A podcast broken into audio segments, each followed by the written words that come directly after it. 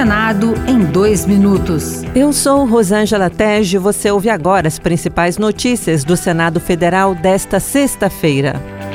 Sem reuniões nesta semana, a CPMI do 8 de janeiro retoma as atividades na próxima terça.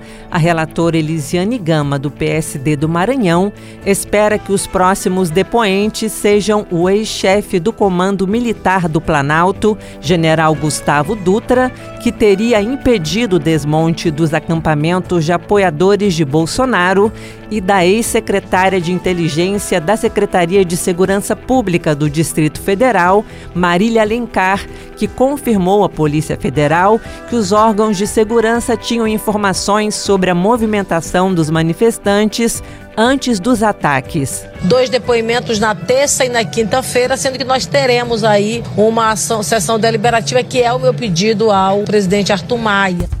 A Comissão de Assuntos Econômicos aprovou incentivos fiscais para empresas que contratarem pessoas com 60 anos ou mais.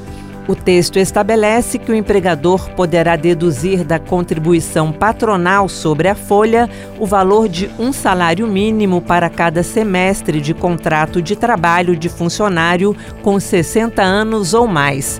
O relator na CAI, Rodrigo Cunha, senador do Podemos de Alagoas, disse ser necessário adotar políticas públicas para combater e reverter a discriminação por idade. O emprego dos trabalhadores mais velhos é um dos temas centrais do trabalho no século XXI, notadamente em face do envelhecimento da população.